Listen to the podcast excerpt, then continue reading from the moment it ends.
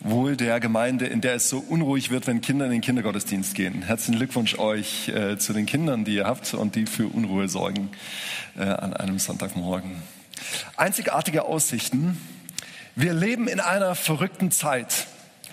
Und wir haben heute Morgen, ich habe heute Morgen eine überragende Botschaft für eine verrückte Zeit. Wir leben in verrückten Zeiten, äh, in verrückten Zeiten, die von Krieg geprägt sind. Ich weiß nicht, ob es schon jemals eine Zeit gab, in der man zwei Kriege gleichzeitig in einem Live-Ticker verfolgen konnte.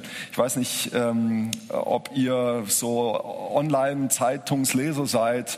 Äh, bei Spiegel oder bei Zeit Online oder wie sie alle heißen, kann man aktuell die kriegerischen Entwicklungen in der Ukraine äh, und im Gazastreifen in einem Live-Ticker verfolgen, schon viele Wochen oder zum Teil Monate lang. Wir leben in verrückten Zeiten.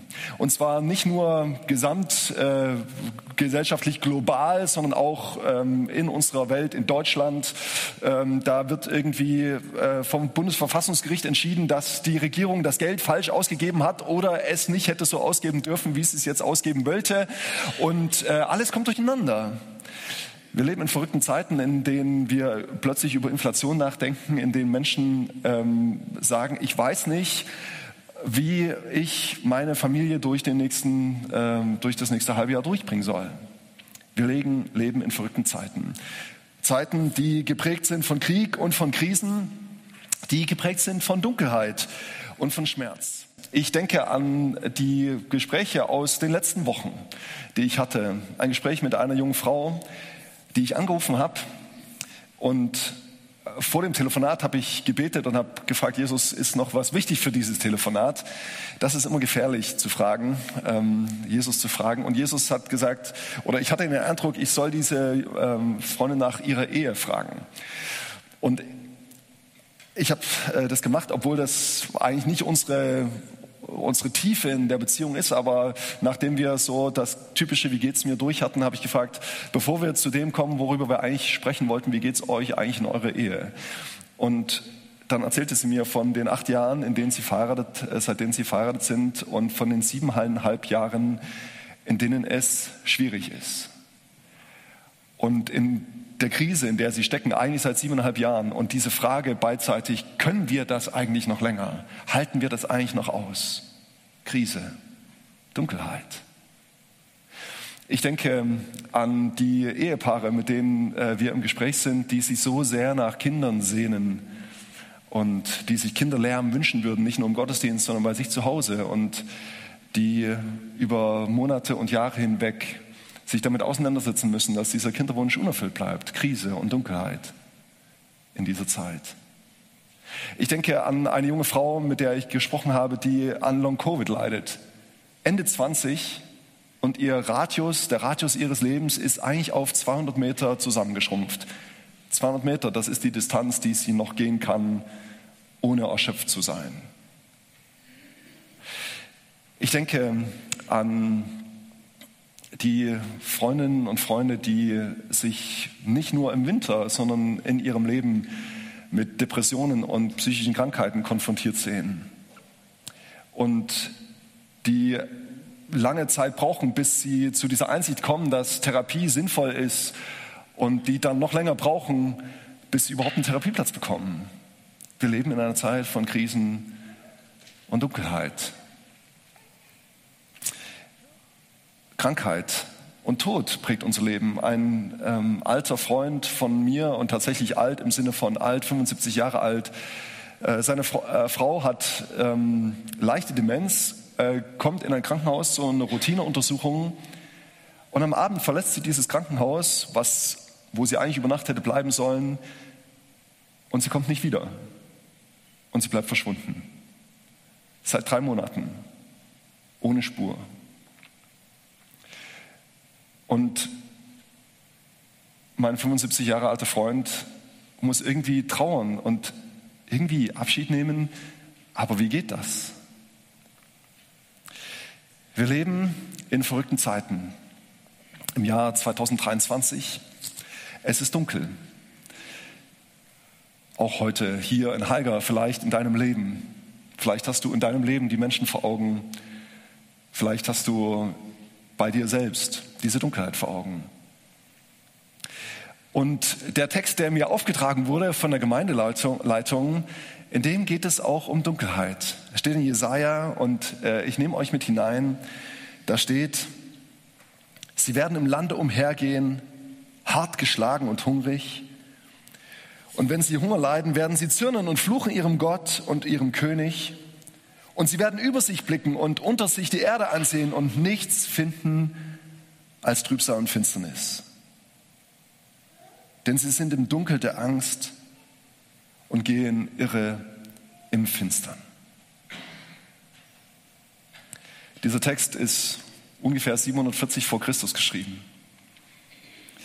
Und er beschreibt die Lage des Volkes Israel. Dunkelheit. Und das Starke, wenn man in diese Texte hineinschaut, dann finde ich das Krasse daran, dass die Bibel offensichtlich das Dunkle nicht ausspart. Da wird explizit genannt, da sind Menschen, die sind hart geschlagen. Sie finden nichts als Trübsal und Finsternis. Sie sind im Dunkel der Angst und sie gehen irre im Finstern. Das Volk Israel ist bedroht von den Assyrern, eine große Weltmacht zu der Zeit damals. Und vom Norden her arbeitet sich das Volk der Assyrer durch das Land Israel durch. Und ein Quadratkilometer nach dem anderen fällt den Assyrern zum Opfer. Und das, was bleibt, ist Dunkelheit und Finsternis und Verzweiflung.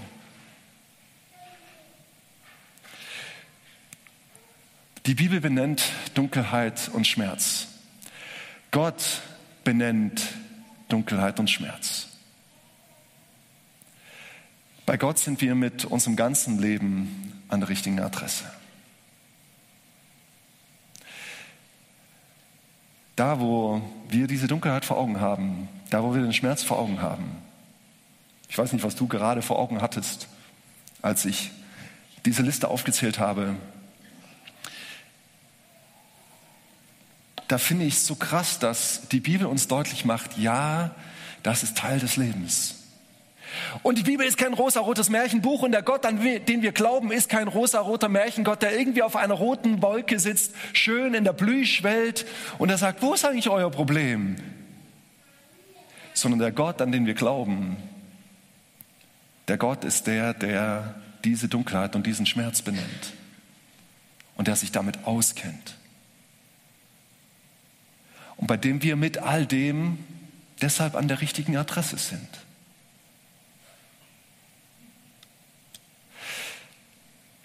Und dann, mitten hinein in diese Dunkelheit, geht es weiter, dieser Text. Es wird nicht dunkel bleiben über denen, die in Angst sind. Das Volk, das im Finstern wandelt, sieht ein großes Licht. Und über denen, die da wohnen im finstern Land, scheint es hell. Du wächst lauten Jubel, du machst groß die Freude. Vor dir wird man sich freuen wie man sich freut in der Ernte, wie man fröhlich ist, wenn man die Beute austeilt. Mitten hinein in diese Dunkelheit, mitten hinein in diese wirklich verzweifelte Situation, mitten hinein in eine Zeit, in der sich das Volk daran gewöhnt hat, dass es dunkel ist. Da steht, das Volk wandelt in Dunkelheit. Ja, die sind es gewohnt, sich darin zu bewegen in der Finsternis. Mitten hinein kommt Jesaja, ein Prophet, einer, der die Botschaften Gottes überbringt. Und mitten hinein in diese Dunkelheit kommt dieser Text, kommt diese Ansage, kommt diese Rede des Volk an das Volk, kommt diese Rede des Propheten, kommt die Rede Gottes. Es wird nicht dunkel bleiben über denen, die in Angst sind. Das Volk, das im Wandel, im Finstern wandelt, sieht ein großes Licht. Und dem Volk wird gesagt, es kommt ein Licht. Gerade ist es dunkel. Gerade ist es ziemlich schwarz. Gerade ist euer Leben geprägt von Krieg und von Krisen und von Dunkelheit und von Schmerz und von Angst. Aber es kommt ein Licht. Gott verspricht, dass es wieder hell werden wird. Eines Tages wird es hell werden. Da kommen krasse Zukunftsaussichten. Ein krasses, großes Versprechen. Eines Tages, eines Tages wird es hell. Lasst uns das nochmal auf der Zunge zu gehen und noch ein bisschen weiterlesen. Ich lese den Text nochmal als Ganzes. Vielleicht auch hinein, ja, hinein in deine Dunkelheit. Es wird nicht dunkel bleiben über denen, die in Angst sind. Das Volk, das im Finstern wandelt, sieht ein großes Licht. Und über denen, die da wohnen im finstern Land, scheint es hell. Du wächst lauten Jubel. Du machst groß die Freude. Vor dir wird man sich freuen, wie man sich freut in der Ernte, wie man fröhlich ist, wenn man Beute austeilt. Und er sagt weiter, denn du hast ihr drückendes Joch, die Jochstange auf ihrer Schulter und den Stecken ihres Treibers zerbrochen, wie am Tage Midians. Denn jeder Stiefel, der mit Getrön dahergeht und jeder Mantel durch Blut geschleift, wird verbrannt und vom Feuer verzehrt. Mitten hinein in die Dunkelheit des Volkes. Mitten hinein in das Jahr 740 vor Christus, mitten hinein in das Jahr 2023, mitten hinein heute in deinen ersten Advent. Diese Zukunftsaussicht. Eines Tages, eines Tages wird die Dunkelheit, in der du gerade stehst, sie wird hell werden. Es wird ein Licht kommen und es wird groß sein, es wird groß scheinen und es wird alles verändert sein. Das ist das Versprechen, was Gott seinem Volk gibt. Das ist das Versprechen, was Gott über uns und unser Leben stellt. Möchte ein kleines Detail highlighten aus diesem Text. An einer Stelle einmal genau hingucken. Und zwar steht da wie am Tage Midians. Ich weiß nicht, wie bibeltreu und bibelfest ihr als Gemeinde seid und wer jetzt klar sagt, ja klar, Tage Midians kann ich dir genau sagen, worum es da geht. Was ist gemeint mit dem Tage Midians? Es ist spannend, das zu verstehen, worum es da geht. Beim Tage Midians, da geht es um eine große Auseinandersetzung, einen großen Kampf zwischen dem Volk Israel und den Midianitern. Und diese Auseinandersetzung, dieser Krieg, den es da gab, der war für das Volk Israel Finsternis, Dunkelheit. Dieser Krieg, diese Auseinandersetzung war für das Volk Israel nicht zu gewinnen. Vielleicht geht es dir mit deiner Situation, in der du gerade stehst, genauso, dass du klar hast, es ist nicht zu gewinnen. Für das Volk Israel sah das in Zahlen so aus, dass im Volk Israel 32.000 Soldaten gab und auf Seiten der Midianiter 135.000 Soldaten. keine NATO, die Waffen geliefert hat. 32.000 gegen 135.000. Das ist nicht zu gewinnen. Aber Gott kommt hinein zu seinem Volk und sagt, ich will euch befreien von den Medianitern. Ich will euch befreien aus der Dunkelheit. Und dann stellt ein Mann, Gideon, der Führer des Volkes, ein wehrfähiges Heer zusammen und stellt fest, 32.000, okay Gott, 32.000 und wenn du auf unserer Seite bist, dann haben wir vielleicht eine Chance gegen 135.000. Und Gott sagt, nein, ich will euch retten, nicht die 32.000 sollen euch retten, ich will euch retten.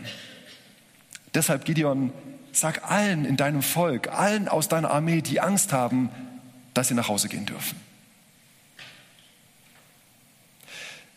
Und von den 32.000 gehen 22.000 nach Hause.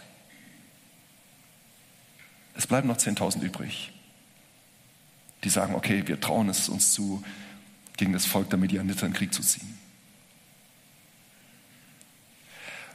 Und Gott sieht diese 10.000 und sagt, ich will euch helfen. Ihr könnt diesen Kampf nicht gewinnen. Ihr denkt immer, ihr schafft es noch. Ihr müsst euch nur genug zusammenreißen. Ihr müsst nur genug Gas geben. Dann habt ihr eine Chance.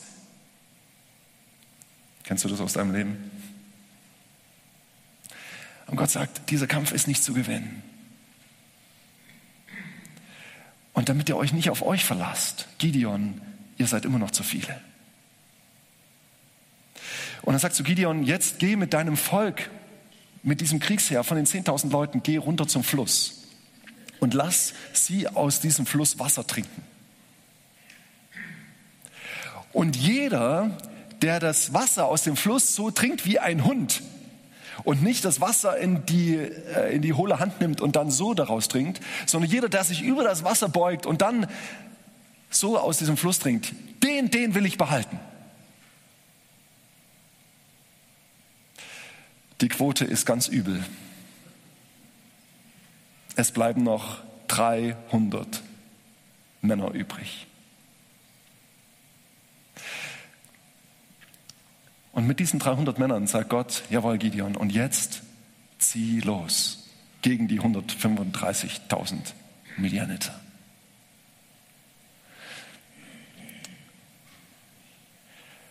Und dann sagt Gott, und jetzt, jetzt legt noch eure Schwerter weg.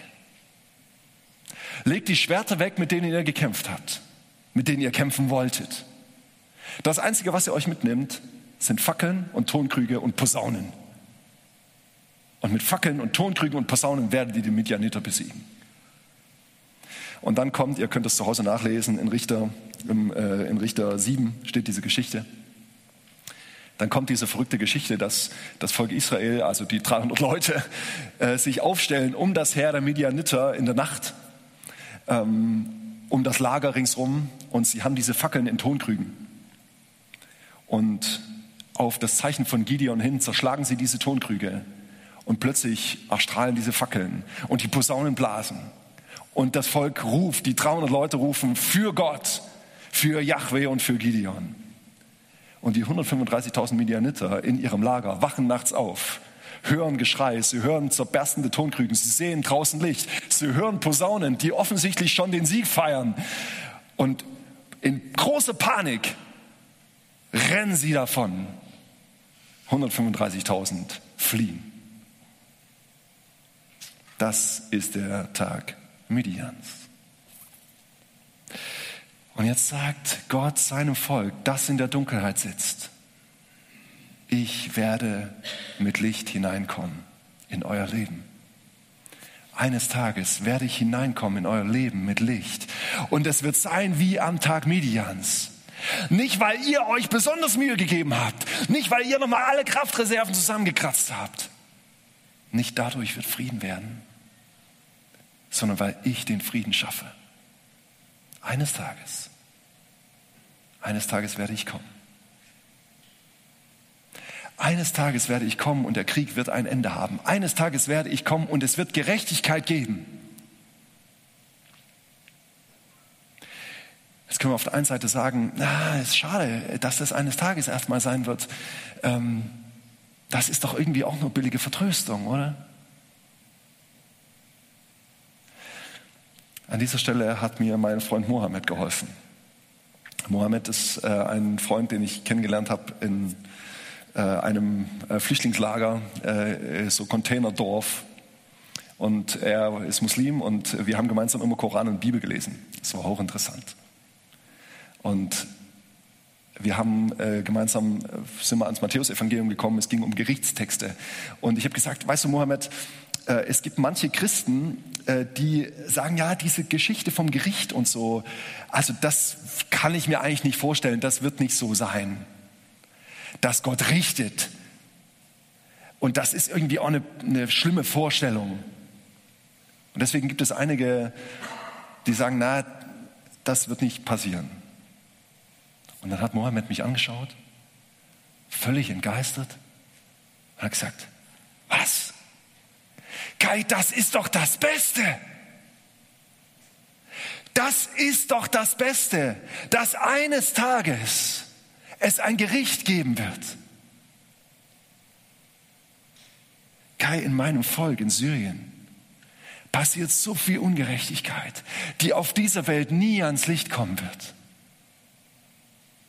Ich bin so froh, dass eines Tages Gott ein Gericht halten wird und dann hat er mir erzählt, dass in seiner muslimischen Glaubensvorstellung in diesem Gericht einer dabei ist, den wir alle kennen. Jesus. Er hat gesagt, ich glaube als Muslim daran, dass Jesus in diesem Gericht dabei sein wird. Deswegen ist Jesus nämlich nicht gestorben, sondern Jesus ist entrückt worden. Er lebt bis heute und er wird im Gericht dabei sein. Wusste ich bis dahin noch nicht, dass er als Muslim das glaubt. Aber für ihn war klar, diese Zukunftsaussicht, diese Gerechtigkeit in Ewigkeit, das ist heute schon eine gute Nachricht. Das verändert heute schon etwas. Ich will euch sagen, es wird nicht dunkel bleiben, es kommt ein Licht und Gott kümmert sich auf göttliche Weise um Krieg und Chaos und Angst und Schmerz. Gott schafft Gerechtigkeit und Frieden. Und das ist nicht nur billige Vertröstung für uns heute am 1. Advent 2023 in Haiger, sondern das verändert wirklich die Perspektive auf das, was wir erleben. Eines Tages wirst du Gerechtigkeit erleben. Eines Tages werden die Schmerzen, die du in deinem Leben gerade erlebst, sie werden zur Sprache kommen. Eines Tages wird die Verletzung, die du erleidest, heil werden. Es wird nicht ungehört bleiben. Es wird nicht ungesehen bleiben. Und dann geht dieser Text noch weiter. Und jetzt kommen wir zu einem, Stück, was vielleicht einige von euch kennen. Uns ist ein Kind geboren. Ein Sohn ist uns gegeben und die Herrschaft ruht auf seiner Schulter. Und er heißt Wunderrat, Gott hält, ewig Vater, Friedefürst. Auf dass seine Herrschaft groß werde und des Friedens kein Ende auf dem Thron Davids und in seinem Königreich, dass er stärke und stütze durch Recht und Gerechtigkeit von nun an bis in Ewigkeit. Solches wird tun der Eifer des Herrn Zebaoth. Auch da ein paar Highlights in diesem Text. Uns ist ein Kind geboren. Ein Sohn ist uns gegeben, ist ein Friedefürst. Und das ist nicht erst irgendwann, sondern von nun an bis in Ewigkeit. Das Volk Israel sitzt in dieser Dunkelheit im Jahr 47 vor Christus und sie hören diese Botschaft und für sie ist diese Botschaft so real, dass der Prophet sagen kann, es ist jetzt schon. Es ist ganz gewiss, dass das sein wird und deshalb ist es jetzt schon passiert. Und wir im Jahr 2023, wir haben noch viel mehr Grund anzunehmen, dass das passiert ist. Denn der, von dem hier die Rede ist, der, der hier angekündigt wird, das ist Jesus Christus. Der, der kommen wird, der war auch schon da. Und er wird wieder kommen. Er ist uns gegeben. Darum geht es um Weihnachten. Deshalb ist es ein typischer Adventstext. Einzigartige Aussichten. Er ist schon da und er wird kommen. Von nun an, Jesus ist schon hier. Jesus verändert heute schon Leben. Jesus verändert heute schon Leben. Ich habe euch eine Geschichte mitgebracht von einer jungen Frau, die das erlebt hat, dass ihr Leben verändert wurde. Und ich will euch äh, dieses, ähm, diese Geschichte zeigen, will euch ein Video zeigen. Ähm, und ich ähm, lade euch ein, vier Minuten euch zurückzulehnen und einzutauchen in die Geschichte von Miri.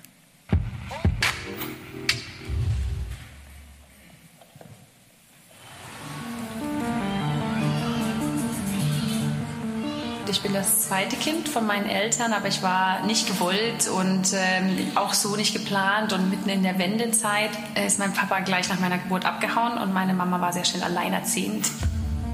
Wir haben auf einem ganz großen Hof gelebt mit Oma und Opa und Tanten und Onkel und allen zusammen. Aber meine Familie, wir waren immer die schwarze Schaffamilie. Meine Mama hat äh, Übergewicht gehabt, hat uns nicht gut erzogen, hat sich nicht um uns gekümmert. Bei uns hat es geschimmelt, reingeregnet, hat sehr, sehr viel.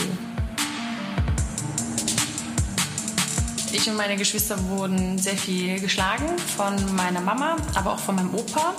Vor allem wurden wir nicht nur kurz geschlagen mit einer Ohrfeige ins Gesicht oder so, sondern meine Mama, die hat uns so lange geprügelt, bis sie eigentlich selber nicht mehr konnte. Und mein Opa, der hat uns vor allem immer mit einer Rute oder mit, ähm, mit einem Gürtel den Hintern versohlt. Da mussten wir dann die Hosen runterziehen und das war dann ganz gezielt von zehn heruntergezählt.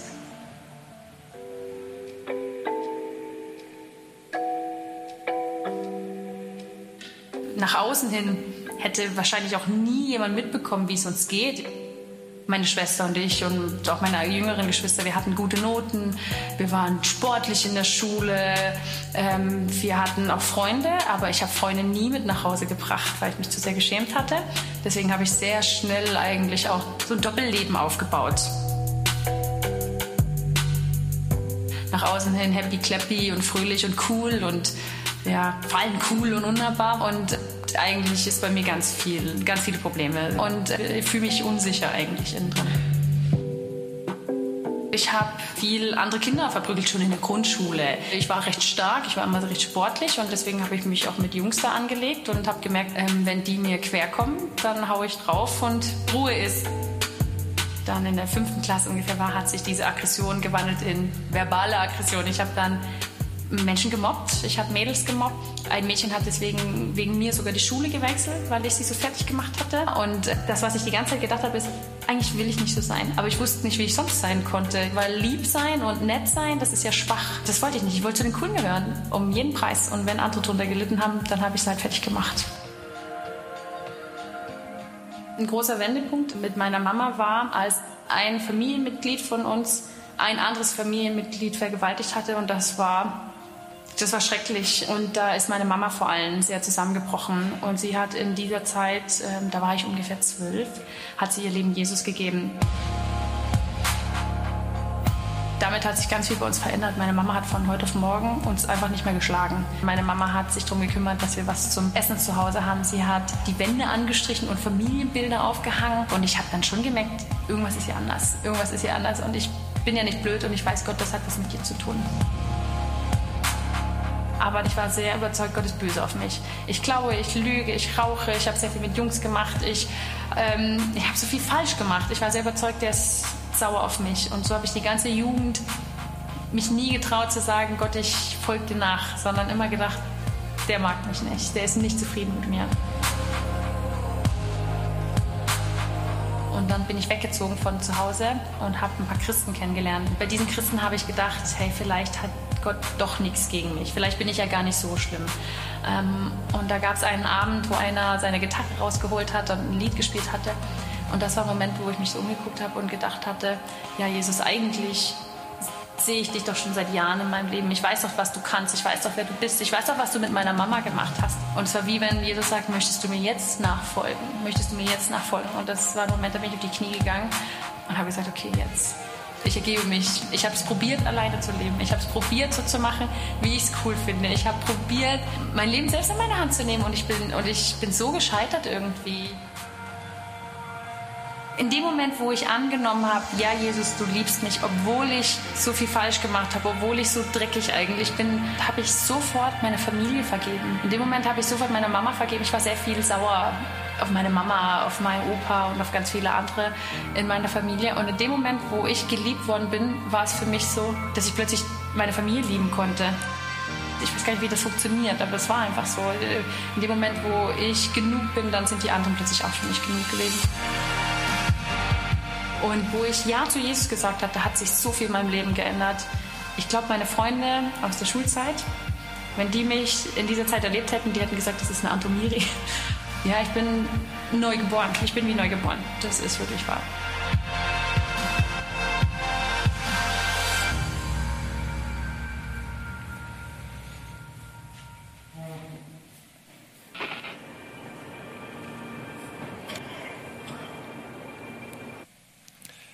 Gott ist schon hier. Er verändert unsere Welt und unser Leben. Nicht erst irgendwann, ja auch irgendwann ganz, aber auch schon jetzt, heute verändert Jesus Leben. Manchmal ist so wie bei Miri, von einem Moment auf den anderen und sie spürt, ja, ich kann vergeben. An anderen Stellen braucht es Tage und Wochen und Monate und es braucht Zeit der Heilung. Und es braucht Zeit, es braucht lange Prozesse. Prozesse, in denen wir endlich unser Schwert aus der Hand legen können. Dieses Schwert, was wir mit uns geführt haben, weil wir verletzt sind, weil wir eine Sehnsucht haben, weil wir Ängste haben. Und womit wir immer versuchen zu kämpfen und irgendwie zurechtzukommen in unserem Leben. Es braucht manchmal lange Zeit, bis wir an diesen Punkt kommen, dass wir dieses Schwert aus der Hand legen können und sagen, Jesus, ich habe es probiert, allein zu machen. Aber jetzt will ich dir nachfolgen. Es braucht manchmal lange Zeit, bis wir das Schwert aus der Hand legen können und sagen können, ja, ich brauche einen Tag Midians. Ich brauche das, dass du der Friedefürst bist. Das Wort, was da im Hebräischen steht, heißt so viel wie der Shalom-Oberbefehlshaber. Der Oberbefehlshaber über den Shalom. Und Shalom ist ein Frieden, der nicht einfach nur die Abwesenheit von Streit ist, sondern Shalom bedeutet, da ist wirklich Frieden, Ruhe. Da ist genug. Stell dir vor, das kommt hinein in dein Leben. Da ist Frieden in deinen Beziehungen. Stell dir vor, du bist plötzlich für dich selbst genug. Stell dir vor, die Ansprüche der anderen, die Ansprüche, die du selbst an dich hast, sind nicht mehr die, die dich treiben. Die Sehnsucht, die kommt zur Ruhe. Da kommt der Friedefürst hinein und Jesus verändert das Leben. Ich lade dich ein, das zu sagen. Jesus, ich bitte dich, dass du in mein Leben kommst. Ich bitte dich, dass du in meinem Leben Frieden schaffst. Ich bitte dich, dass du mein Leben veränderst.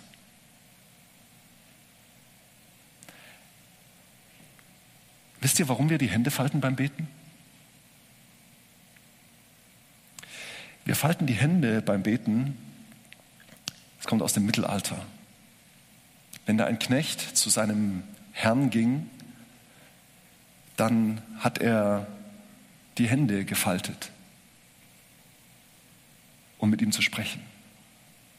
Um zu zeigen, um zu symbolisieren, mir sind die Hände gebunden und ich bin auf dich angewiesen. Ich brauche dich, mein Herr. Deshalb haben die Menschen die Hände gefaltet. Deshalb falten wir bis heute die Hände beim Beten. Nicht, damit sie irgendwas anderes nicht machen, während wir beten oder was auch immer wir den Kindern erzählen. Vielleicht ist es Zeit für dich heute, die Hände zu falten, ganz bewusst. Sagen, Jesus, ich habe dich nötig. Ich bitte dich, dass du hineinkommst in mein Leben und dass du Frieden schaffst, weil ich will neu werden. Vielleicht hast du das schon immer mal wieder gesagt in deinem Leben und hast heute eine konkrete Situation vor Augen, bei der du endlich kapitulieren willst. Wo du sagen willst, ja, da gebe ich auf. Ich habe es probiert allein zu lösen. Ich brauche dich, Jesus. Ich brauche das, dass du hineinkommst. Ich brauche das, dass du mir hilfst, mir Hilfe zu suchen und nicht mit dieser Sucht allein zu bleiben. Ich brauche das, dass ich andere mit auf den Weg nehmen kann, die mir helfen, klarzukommen mit den Krisen in meinem Leben ich kapituliere. Jesus, hilf du mir. Vielleicht sagst du es heute zum ersten Mal. Dann kommst du Jesus und sagst, Jesus, ich bitte dich, dass du mein Leben veränderst. Vielleicht ist es heute Zeit für dich, zum ersten Mal in deinem Leben die Hände zu falten. Ganz bewusst. Das Schwert aus der Hand zu legen.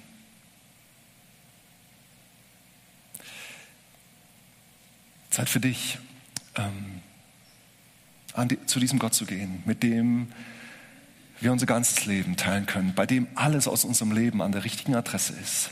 Zeit zu diesem Gott zu gehen, der Gerechtigkeit schafft und Frieden schafft.